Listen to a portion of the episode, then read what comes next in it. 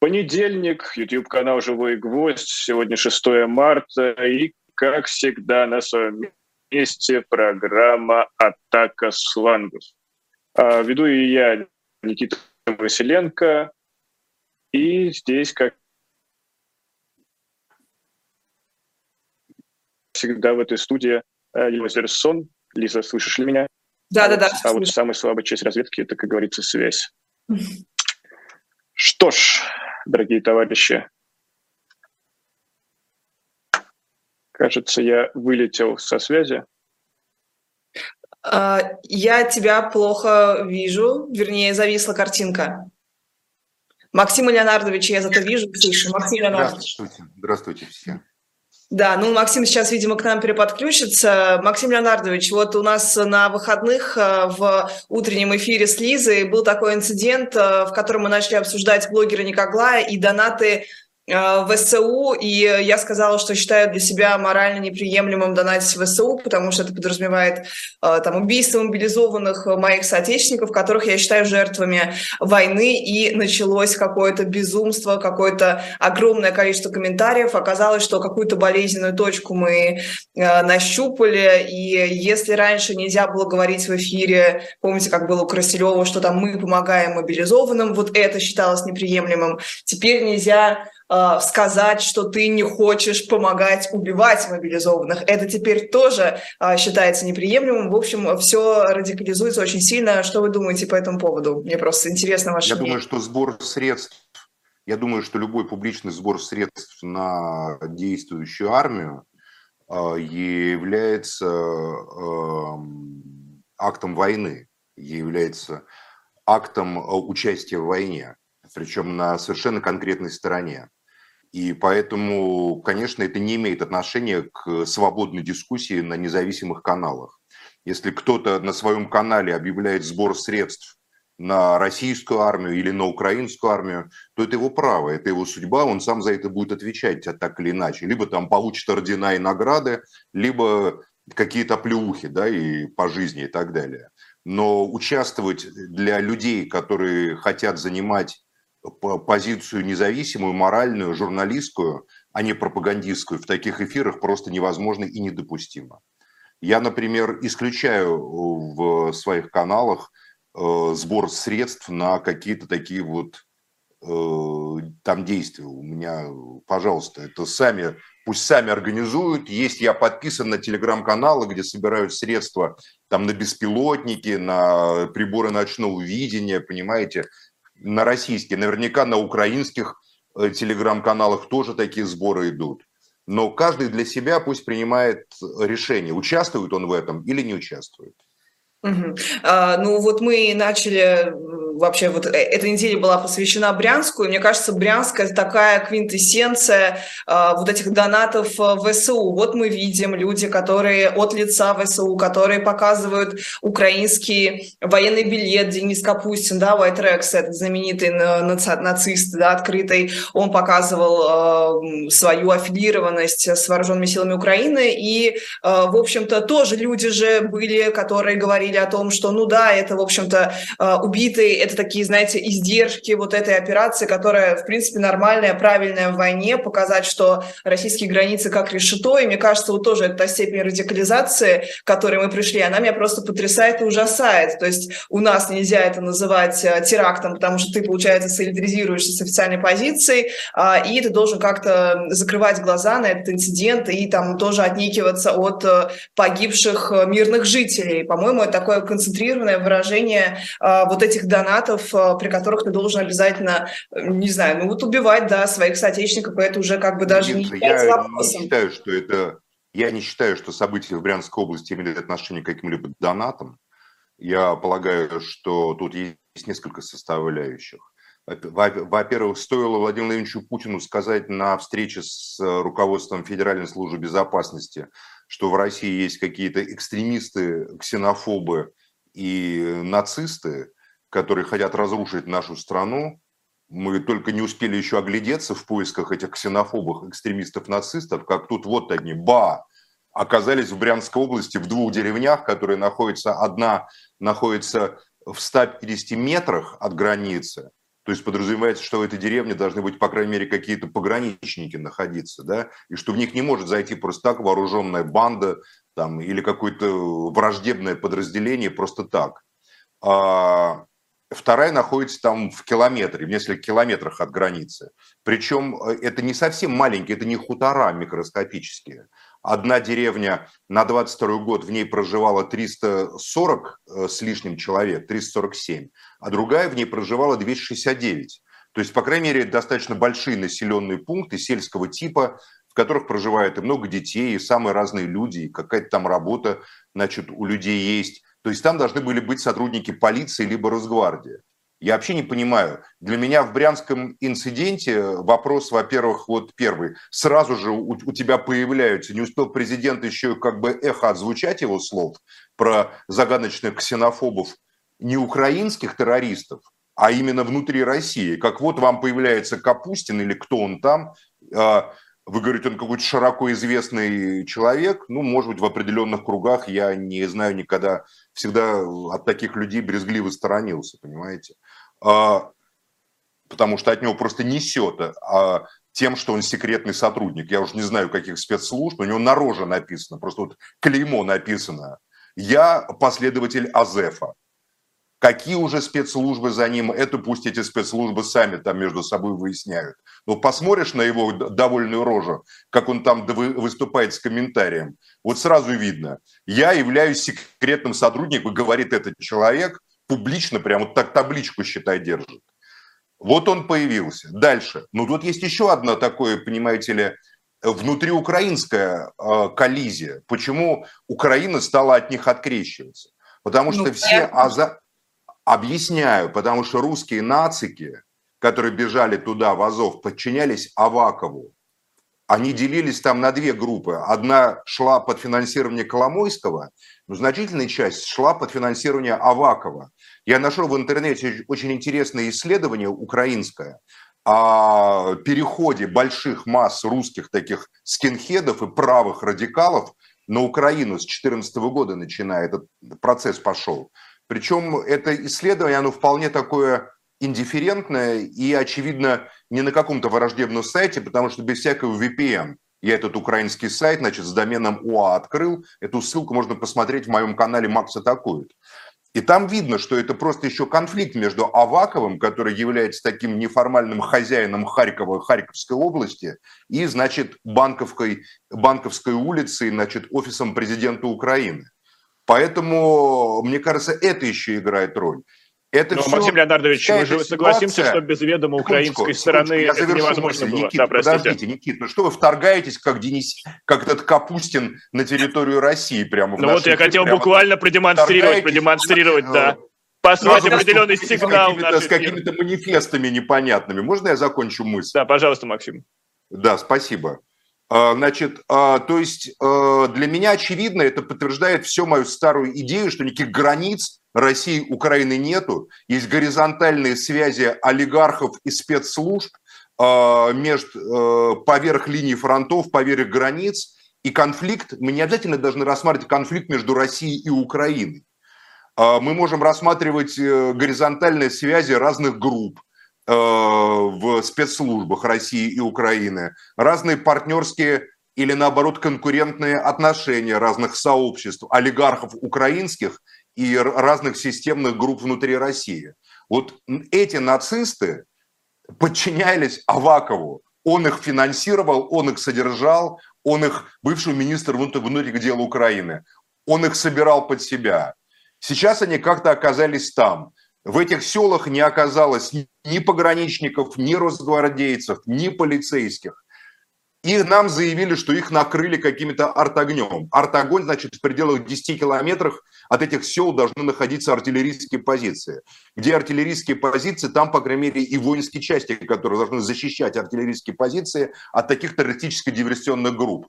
У меня возникло ощущение, что кто-то этим э, террористам и, безусловно, очень дурным персонажем, буквально окно открыл на границе, чтобы они зашли, сделали свое черное дело, вышли, а потом давали интервью. Мы русские нацисты, посмотрите на нас внимательно, мы сотрудничаем, а, с украинской властью, с ВСУ, и а, вот мы хотим расчленить Россию и так далее, и всякие злобные, другие дурные и так далее вещи.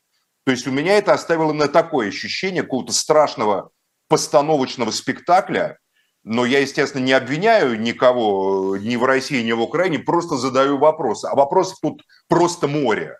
Море. А Каким образом может в село, находящееся около границы, зайти вооруженная группа, и в этом селе не окажется никого, кто окажет им вооруженное сопротивление от имени Российской Федерации? Это главный вопрос.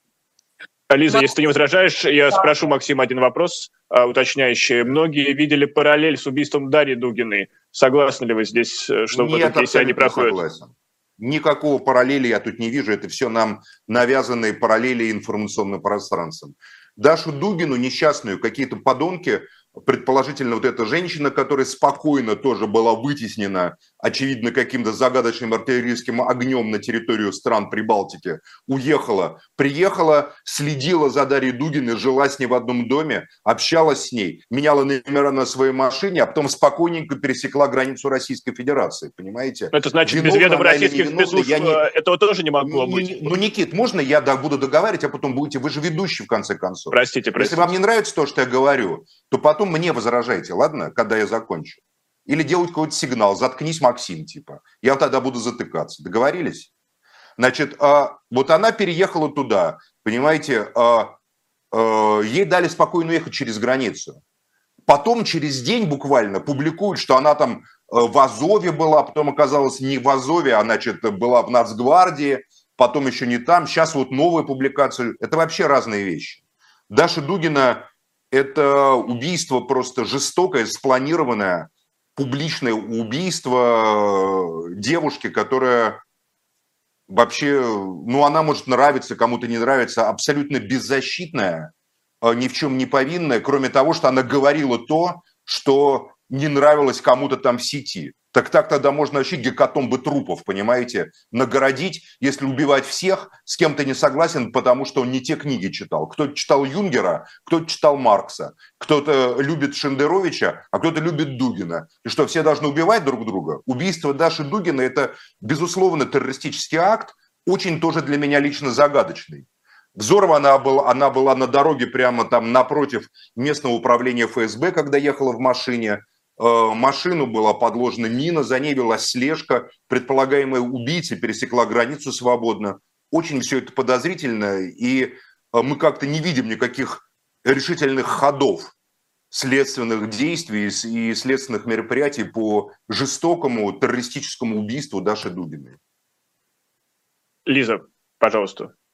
Ой, ну про Дашу Дугину у меня другая позиция, но не будем озвучивать, уже обсуждали, что касается этого брянского инцидента по поводу олигархов, которые финансировали, по поводу вот этого раскола нацистов. Действительно, ситуация такая, что с обеих сторон это, вы, это может выглядеть как провокация, потому что э, с обеих сторон это выглядит не очень э, презентабельно. Можно кивать на Украину, военный билет которого, который показывал э, везде Капустин, э, который говорил, что эта акция была санкционирована украинской стороной, стороной, да, вооруженными силами.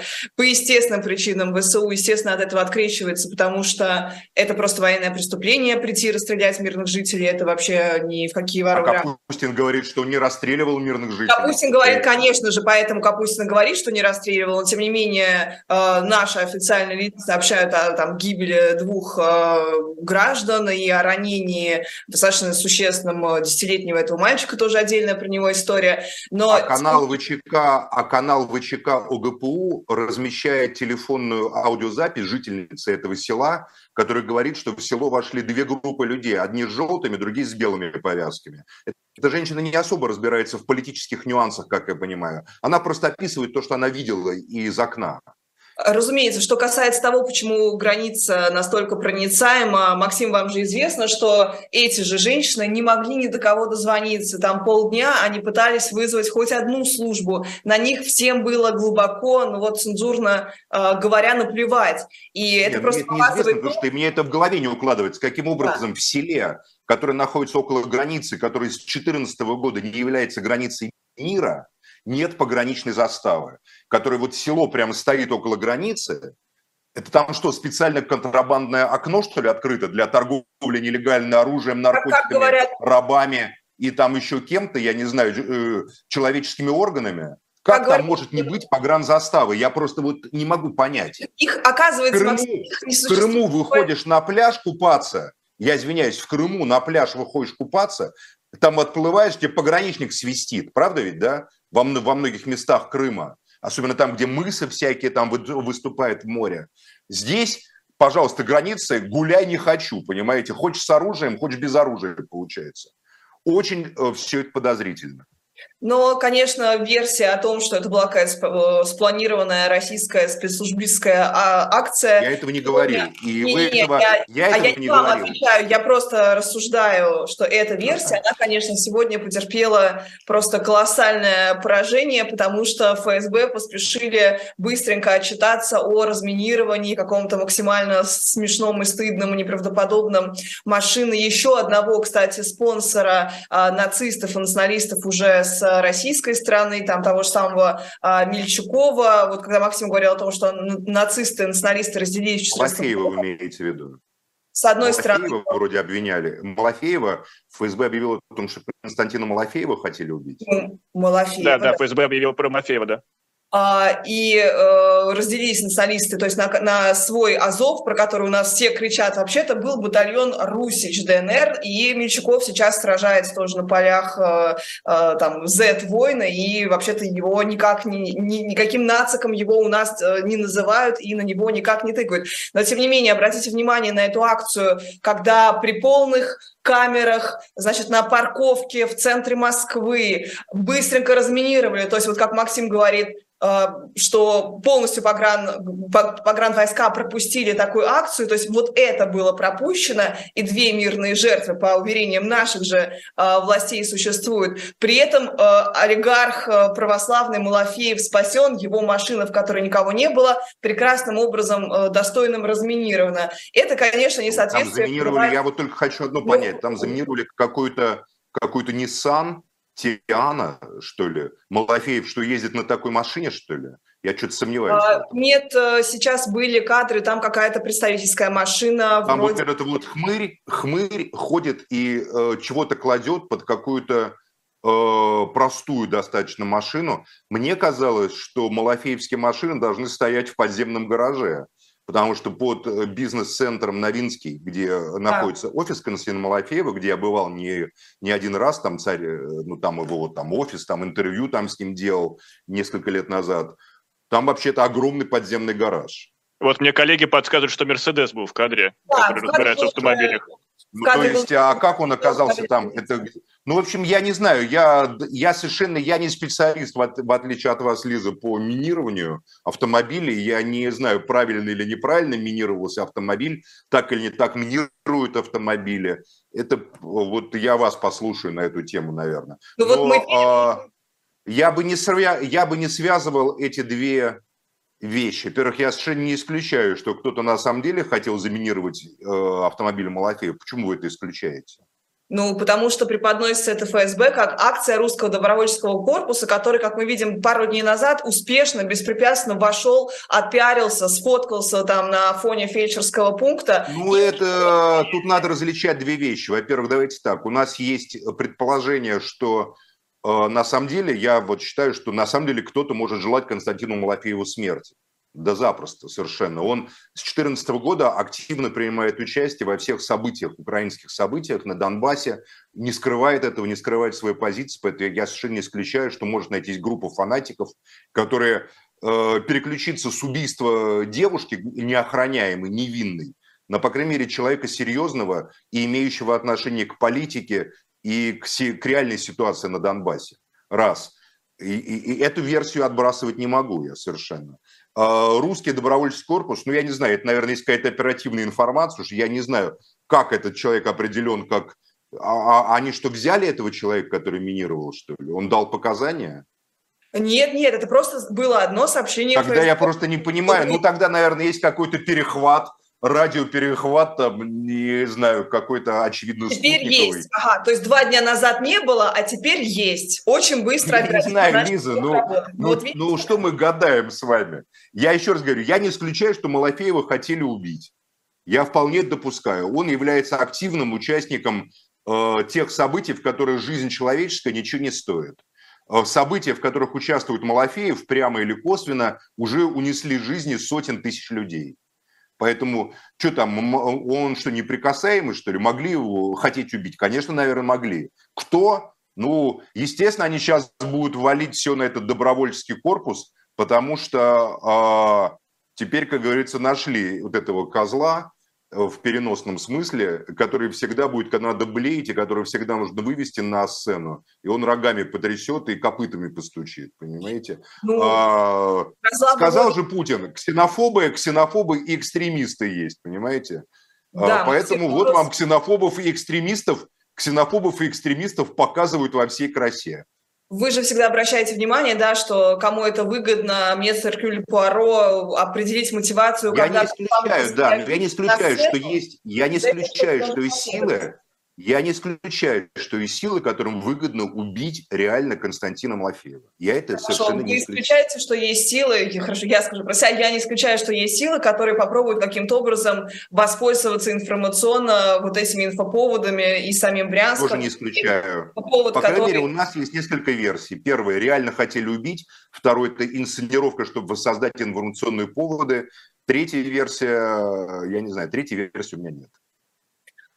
Посмотрим, что за этим последует. Мне почему-то кажется, что, как и в случае с реальным убийством Дарьи Дугиной, абсолютно ничего. Я на это надеюсь. Я надеюсь, что это просто, знаете, попытка отчитаться. Я уверен, что сейчас какой-нибудь попадется какой-нибудь бедолага, который будет говорить на камеру, что он вот именно завербован нацистами и по заданию там еще кого-то хотел сделать. Не исключаю тоже и так. Это, знаете, как э, когда было запрещенное в России исламское государство, люди перед совершением какого-то теракта давали клятву на видео, также сейчас будут целуя знамя э, вот этого русского добровольческого корпуса, пытаться как-то вот так же э, обыгрывать это все. Ну вот, Лиза, ты поставила такую хорошую точку в своем спиче, что давайте здесь прервемся на рекламную паузу и вернемся совсем скоро. Напомню, это программа «Атака с флангов». Максим Шевченко, Лиза Вазерсон и я, Никита Василенко. Оставайтесь с нами. Живой гвоздь остается в Москве и ежедневно освещает для вас новостную повестку. Мы собираем для вас самые яркие мнения политологов, экономистов и деятелей искусства, чтобы вы всегда могли увидеть ситуацию в мире с разных сторон. Поддержите нас в это непростое время, чтобы мы могли развиваться и дальше. Как это сделать? Переходите по ссылке под трансляцией или воспользуйтесь QR-кодом, чтобы оставить свой донат это значительно либористичнее, чем у либористов, либеральнее, чем у либералов, коммунистичнее, чем у коммунистов. То есть я не знаю, сколько людей выехало, но я знаю, сколько они влезли. Вообще это очень неприятно смотреть. Через 200 лет все будет то же самое, а через год может все поменяться. Это цифра, на которую не сбалансировать бюджет не удавалось, в общем, пока еще никому. В этой цитате нет ничего страшного, кроме того, что это все вранье. Я понимаю, что красивая молодая девушка стесняется читать, что прямо написано в вопросе. Я даже тоже стесняюсь читать, что там написано, но я перескажу подробнее. Каждую неделю мы будем выходить в эфир 20 часов по Москве, 18 часов по Лондону. А мы продолжаем, мы продолжаем. Я напомню, что это программа «Атака с флангов». Максим Шевченко, Лиза Ватерсон и я, Никита Василенко. А поддержите нашу трансляцию лайками, может быть, скиньте ее своим друзьям. Ну и также вы можете зайти на сайт магазина «Дилетант Медиа». И сегодня мы вам предлагаем а, книжку Виктора Клемпера Клемперера, простите, «Язык Третьего Рейха», записная книжка филолога. А, вот такое у нас есть интересное сочинение, много разных-разных исторических фактов оттуда можно о жизни в Третьем Рейхе узнать. Это реальные такие дневники, но и ищите другие новинки на сайте shop.diletant.media. Ну а мы двигаемся дальше. И одна из самых таких грустных новостей предыдущей недели а, связана с делом Алексея Москалева. Я напомню коротко, что его дочь э, нарисовала антивоенный рисунок, и по, по следам этого происшествия для российских властей а, его, ее отец был задержан и отправлен в СИЗО, но сейчас ему заменили наказание на домашний арест, а при этом дочку отправили в приют, и выпускать ее не собираются. И вот я хотел спросить, что это такие за репрессии 30-х годов возвращаются, когда у детей врагов народа просто берут и изолируют. Вот опять же, вспоминая, что сейчас 70 лет со дня Сталина, как никогда звучит актуально. Максим, как вы считаете? Со дня смерти Сталина. А, ну, что это за репрессии? Ваш вопрос в чем? Что это за репрессия? Вопрос, Но почему возвращаются те самые заставляют методы? людей заткнуть, заткнуть э, как бы рот, запугать общество, запугать людей. Насколько я понимаю, в этой истории э, дочка то ли приемная, то ли находится еще на каком-то вот... Она с ним не имеет таких прямых отношений, прямых родственных. То есть там, на самом деле, юридически достаточно легко было в это дело влезть опеки и с целью лишить ее, забрать у него. Там есть какие-то нюансы в их отношениях э, его и дочки, которые им это позволили сделать. Но в целом, конечно, беспредел усиливается, и, и это очень резонансный случай, который, э, ну, на мой взгляд, говорит о том, что чиновники на местах, там, в данном случае в Тульской области или в других регионах, просто отмораживаются и вы совершенно правы в чем, что именно так и двигался механизм большого террора. Когда на, на местах местный секретарь там обкома, чтобы спасти свою шкуру, э, повышал число врагов народа. Местный руководитель НКВД, чтобы его самого не бросили в ту же яму, тоже говорил, что у него там полно троцкистов, понимаете, или еще кого-то. И отсюда шло по нарастающей, по экспоненте просто-напросто. Поэтому да, конечно, это очень угрожающая э, ситуация, которая говорит о том, что признаки неконтролируемого сверху э, волны э, расправ над неугодными на местном уровне. Такие сигналы поступают из разных регионов России. Власти под знаком СВО расправляются с теми журналистами, общественными деятелями, которые им портили э, настроение все эти годы, говоря о незаконной застройке, о незаконном переводе земель э, в иное там качество, да, говоря о незаконной вырубке лесов, э, задавая неприятные вопросы в ковидные времена, да, и много чего другого. И сейчас вот против них заводят уголовные дела, репрессируют. Здесь, если бы не было этой ситуации с ребенком, мы бы даже и не заметили бы, понимаете, что этого человека лишили возможности говорить, за что-то оштрафовали, там еще каким-то образом толкают просто к тюремному заключению там и так далее. Поэтому да, вы совершенно правы. А, машина, машина пока еще не террора, но репрессий постепенно, постепенно, постепенно набирает ход, со скрипом раскручивается. И она может раскрутиться до такой степени, что ей просто перестанет управлять центр. В какой-то момент Сталин уже не контролировал то, что происходило в конце 1937-го, начале 1938 года в стране. Уже просто шел вал в регионах, обезумевшее от страха начальство местное пыталось доказать центру, что оно лояльно, и доказывало это кровью, пытками и расстрелами огромных масс людей, которые за два года как известно, с 21 по 54 982 тысячи расстреляли, 680 тысяч за два года, 37-38, так называемый большой террор. Феномен, который историки до сих пор пытаются расшифровать и объяснить. Но вот логика, которую я встретил у Александра Шубина, допустим, в его работах по этому поводу, вот эта логика номенклатурного страха и номенклатурного желания отчитаться лояльности да, перед центром, она, мне кажется, у Александра Колпакиди тоже такое же есть объяснение. Она, мне кажется, достаточно ясной и достаточно внятной и универсальной. Поэтому признаки крайне тревожные. Лиза. Э, ну, во-первых, насколько я понимаю, дочь родная, там ситуация только в том, что нет других близких э, родственников, которые могли бы ну, стать... вот такое, я помню, там какая-то есть и ситуация. Поэтому она очутилась в приюте, потому что на мужчину завели уголовное дело, но потом его посадили под домашний арест, и это казалось таким лучшим разрешением, потому что дочь должна была вернуться, но нет. И вот вы знаете, у нас э, тема детей конкретно, репрессий касаемых детей, она прям дико табуирована. А нет ничего страшнее, чем рассказать, ну даже вот мы редко берем это в свои программы, про детей, которые находятся на территории России, вывезены из Украины. BBC рассказывает о э, больше чем пяти тысячах таких случаев. Это касается и детей из детских домов, и детей, которые остались там без попечения взрослых сейчас, и каким-то образом они здесь э, присутствуют. В общем, у нас эта тема вообще вот просто до нее нельзя докопаться. Это невозможно действительно вскрыть. И единственное, э, открытое на эту тему было выступление нашей детской омбудсменши а, Марии да, Львовой Беловой, которая, сидя на приеме у Путина, как бы поблагодарила его за то, что она взяла мариупольского 15-летнего мальчика. Потом мы, как журналисты, выяснили, что э, мальчик этот был уже детдомовский, то есть у него родителей не было, но звучало это именно так. Спасибо вам, Владимир Путин, что вы разрушили Мариуполь, и теперь у меня есть сын. Буквально, что вы убили его э, родителей. Вот так это выглядит выглядело, так это читалось, и это без стеснения, вот эта белая прекрасная пушистая женщина, которая имеет а, свой собственный приют, и там около 40 а, приемных детей, она вот этот кошмар, дичь вот эту сказала.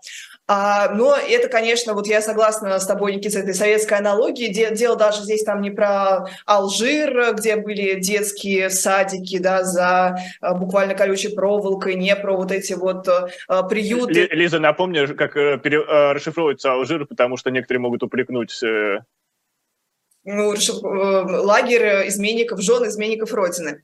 А, поскольку не только, не только эти приюты, которые были отдельно для детей врагов народа, там, если они старше трех лет, даже дело не в этом, а дело в том, что это прям вот такая тоталитарщина, когда у тебя жизни твоего ребенка, твоя личная жизнь, она не принадлежит тебе, дети, это вообще государственная собственность.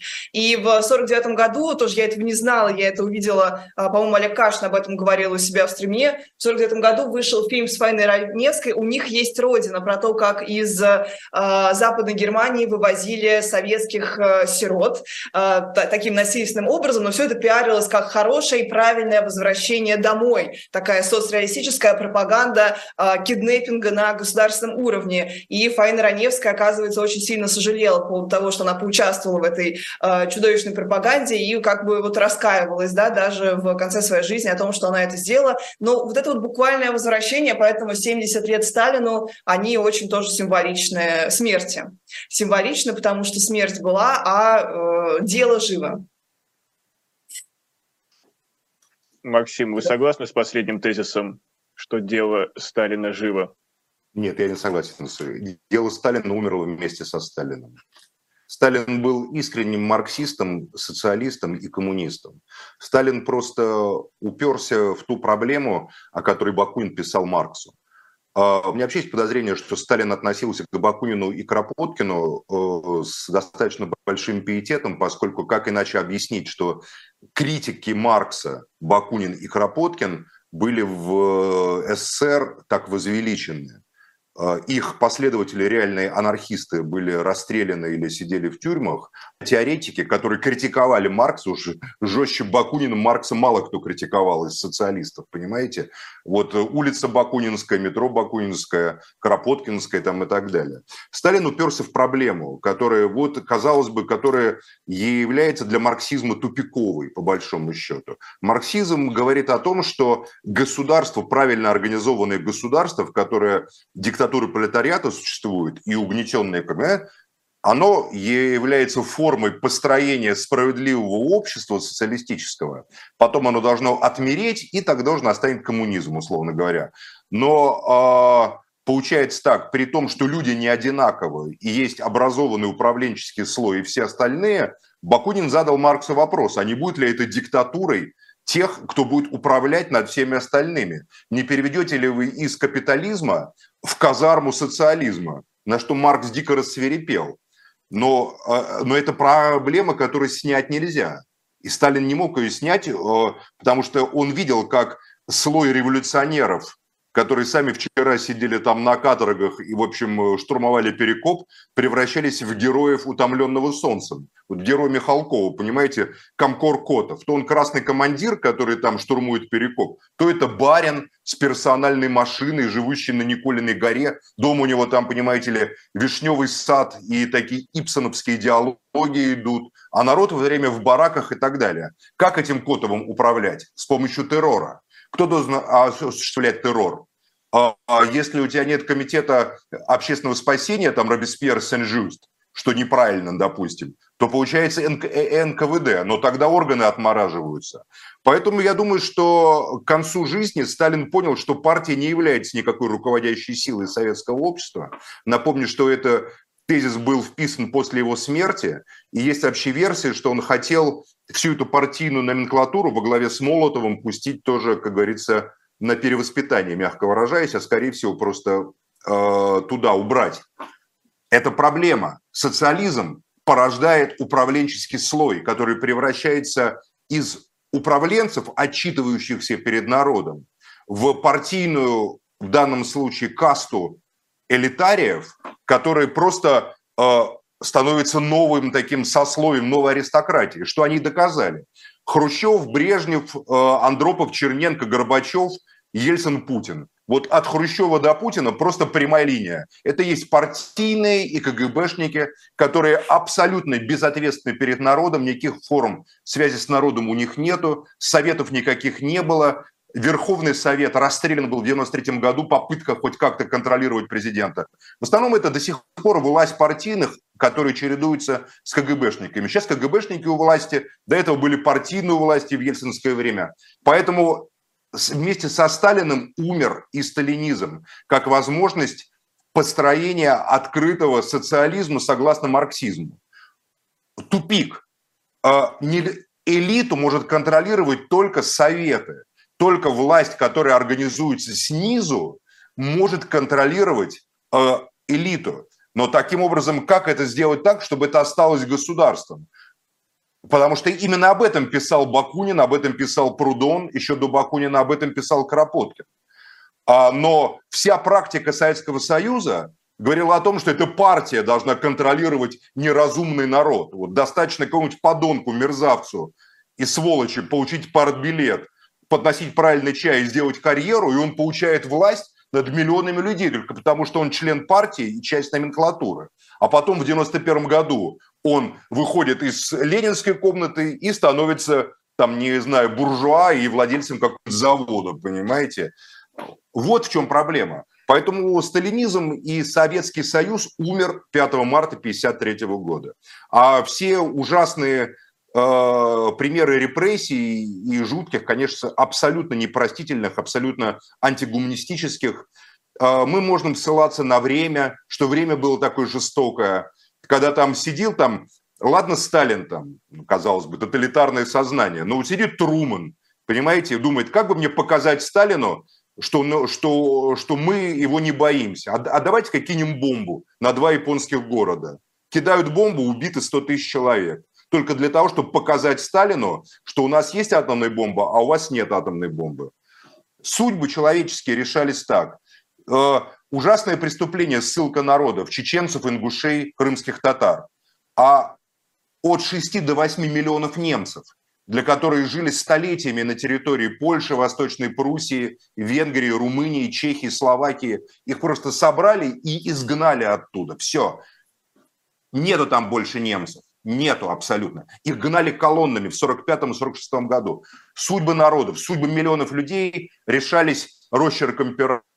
Везде господствовал Гегель, неокантианство, понимаете, мораль и э, воля по-другому все это решалось. Но вместе со Сталином умер сталинизм. Бесполезно говорить. Все, что мы сегодня называем сталинизмом, все эти Зюганов в Буденовке, которые возлагают там чего-то там, или в красных курточках они идут, или путинские там, это вообще не имеет никакого отношения к Сталину. Абсолютно. Сталин бы этих людей долго бы с ними не разговаривал, поверьте. Лиза, а, есть ну, что предъявить? Ну, я, могу сказать, что, окей, мы считаем, мы согласны, я согласна с Максимом в той части, которую написал про то, как рождается номенклатура, что это просто такое диалектическое противоречие внутреннее, что у тебя есть класс угнетаемый, а кто же тогда класс угнетателей? Ведь по Марксу должен быть класс угнетателей. И вот он выстраивается, вот у тебя есть огромное, там, много сотни тысячное, да, там несколько сотен тысяч было э, высокопоставленных чиновников номенклатуры, которая превращается вот в эту э, буржуазию с красивой пижамой. Ну, представьте себе, себе э, дам 30-х, 40-х годов, вот этих вот кремлевских жен, про которых тоже книги написаны. Это были богатые чики, как сегодня бы сказали, да, куры Кремля. У кого-то была статья, боюсь, что опять у каждого из да Вот, Лиза, простите, простите, я вас не понимаю, просто вот Евгений Гинзбург, «Крутой маршрут», вы же читали, это великая книга. Вот она была женой секретаря по идеологии Казанского республиканского комитета партии. Вот она описывает вначале мать Василия Аксенова. Мы жили как в раю.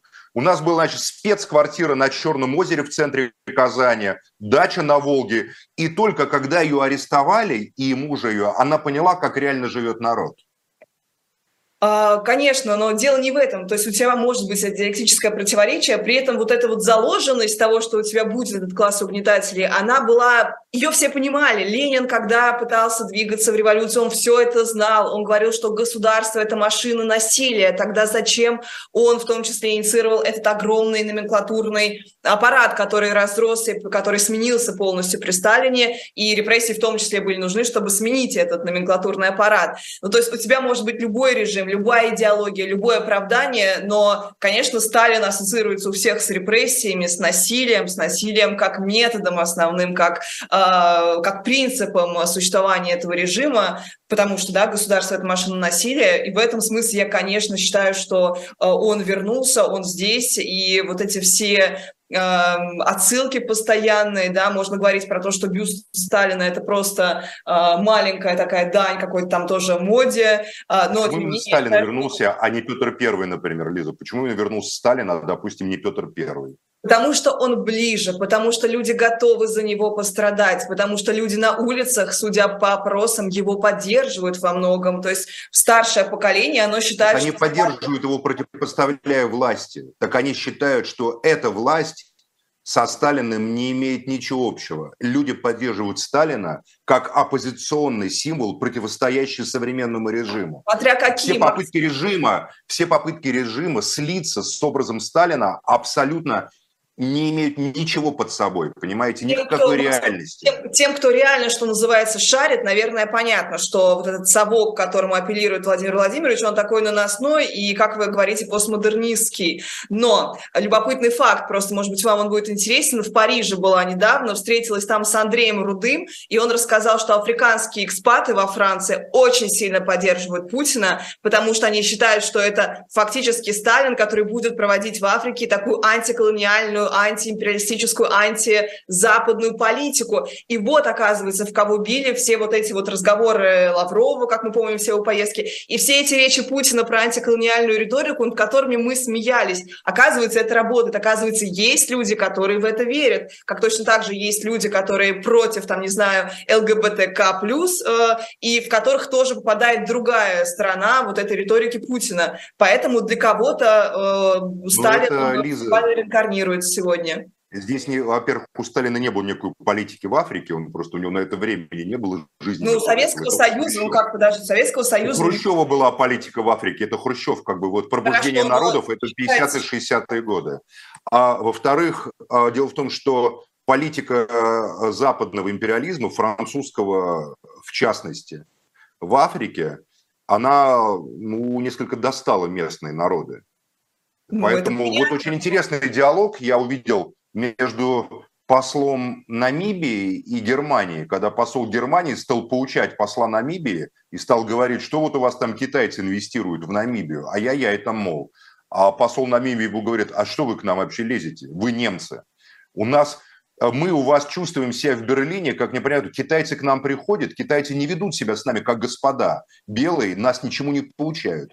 Китайцы приходят к нам в Африку с деньгами, с, с уважением.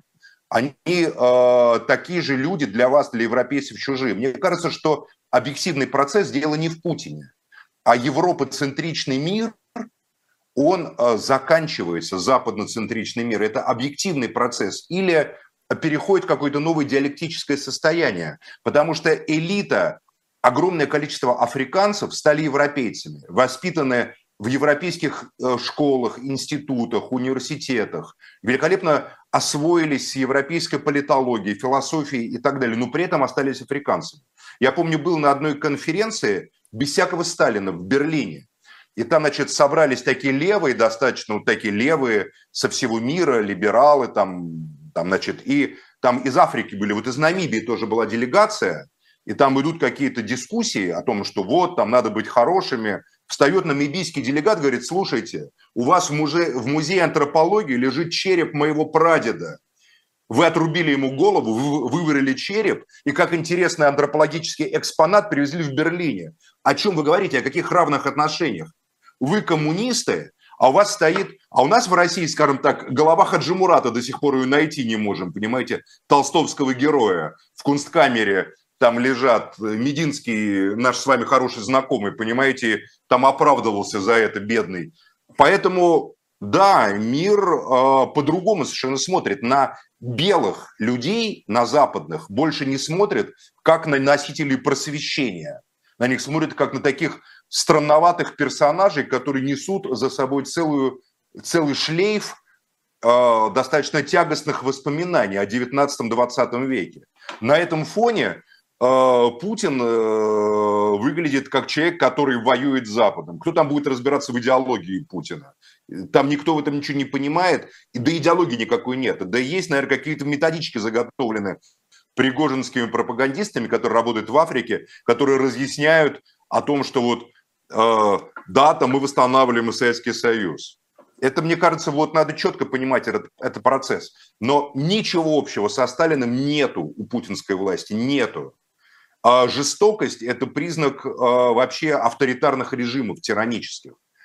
А не исключительно Сталина, понимаете? Была масса, э, я бы сказал, у них с Пиночетом гораздо больше. Свободная либеральная экономика, открытость внешним инвестициям и внешним заимствованиям, жестокость по отношению к обществу, удушение независимой э, демократической и левой оппозиции, просто удушение ее.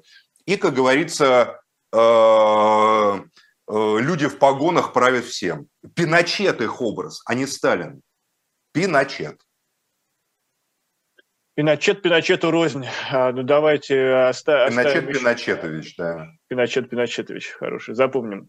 Будет такой литературный персонаж рано или поздно. Еще одна тема, по мне она кажется маленькой, и даже, может быть, ее не стоит обсуждать, но так или иначе она вызвала большой резонанс. Владимир Познер наконец-то высказался о проведении специальной военной операции, э, как пишут э, в наших СМИ, или о войне – и он сказал следующее. «Мне стыдно за мою профессию, мне стыдно за то, что делают за ложь, которая представляется как правда, за пропаганду в худшем смысле этого слова. Я не должен этого говорить, но я скажу. Я атеист, но если есть ад, то журналисты туда попадут».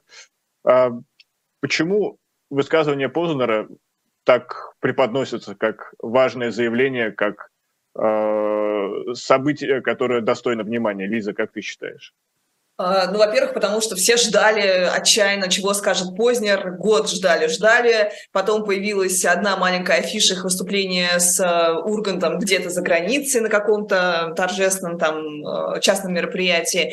И вот первое высказывание, на котором он как бы говорит, я тоже журналист, и я тоже не могу говорить всей правды, потому что у нас действует закон о фейках, потому что это запрещено, поэтому я храню молчание. Окей, уважаемая позиция, понимаем, может быть, он находится в России, э, сочувствуем и так далее. Если бы не одно «но», если бы за несколько недель до этого он бы уже не сделал свое первое заявление, а первое его заявление после э, начала да, войны, это была статья, которая разбирала э, статью блогерскую Сеймура Хирша, который высказывал предположение, вернее, собственную версию от слитых каких-то, от слива там его каких-то супернадежных источников и спецслужб о том, что Северный поток взорвали США, спецслужбы США. И вот разбор этого э, выступления он почему-то у себя сделал, удосужился и нарушил свое молчание, а высказать хотя бы позицию, мол, все все понимают, нельзя говорить, я не могу вам сказать правду, не могу сказать вам того, что я думаю, он почему-то этого сделать не удосужился. А, я считаю, что он, э, там же вы видели, да, это просто такой, ну, стрим, что ли, это такое очень маленькое, тоже локальное интервью, которое он дал там одному университету онлайн, и я думаю, он не подозревал, что это так разойдется, и что внимание будет таким повышенным. Он думал, что это пройдет незамеченным, но нет. И мы знаем, что до войны Познер много-много раз однообразно говорил про то, что НАТО подступает к границам, все эти тезисы Путина про красные линии, про то, почему НАТО продолжило расширяться, хотя оно все пообещало Горбачеву не расширяться, почему у нас, почему красные линии Советского Союза уважали, а наши никто не уважает. Он много раз предупреждал о том, что Украина и Грузия это будут такие две болезненные точки, что Путин э, не даст этому случиться. А на международных конференциях это можно найти эти его выступления, на каких-то дебатах э, на английском чистейшем э, языке он все это говорил. А поэтому, знаете, вот такая не очень убедительная, что ли, позиция Владимира Пойзера, мне кажется, она многих очень поэтому задела. Максим, а как вы считаете, почему слова Познера так важны для нашего общества?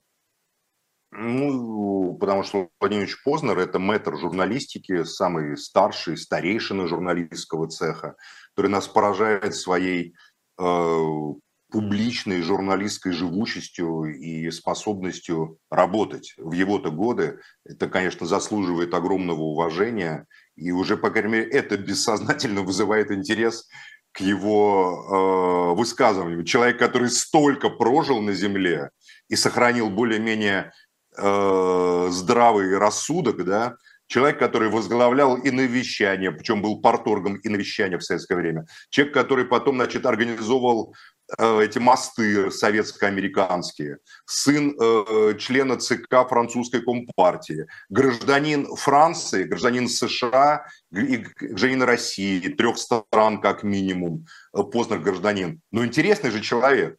Ну что там, помимо всего прочего? Интересно.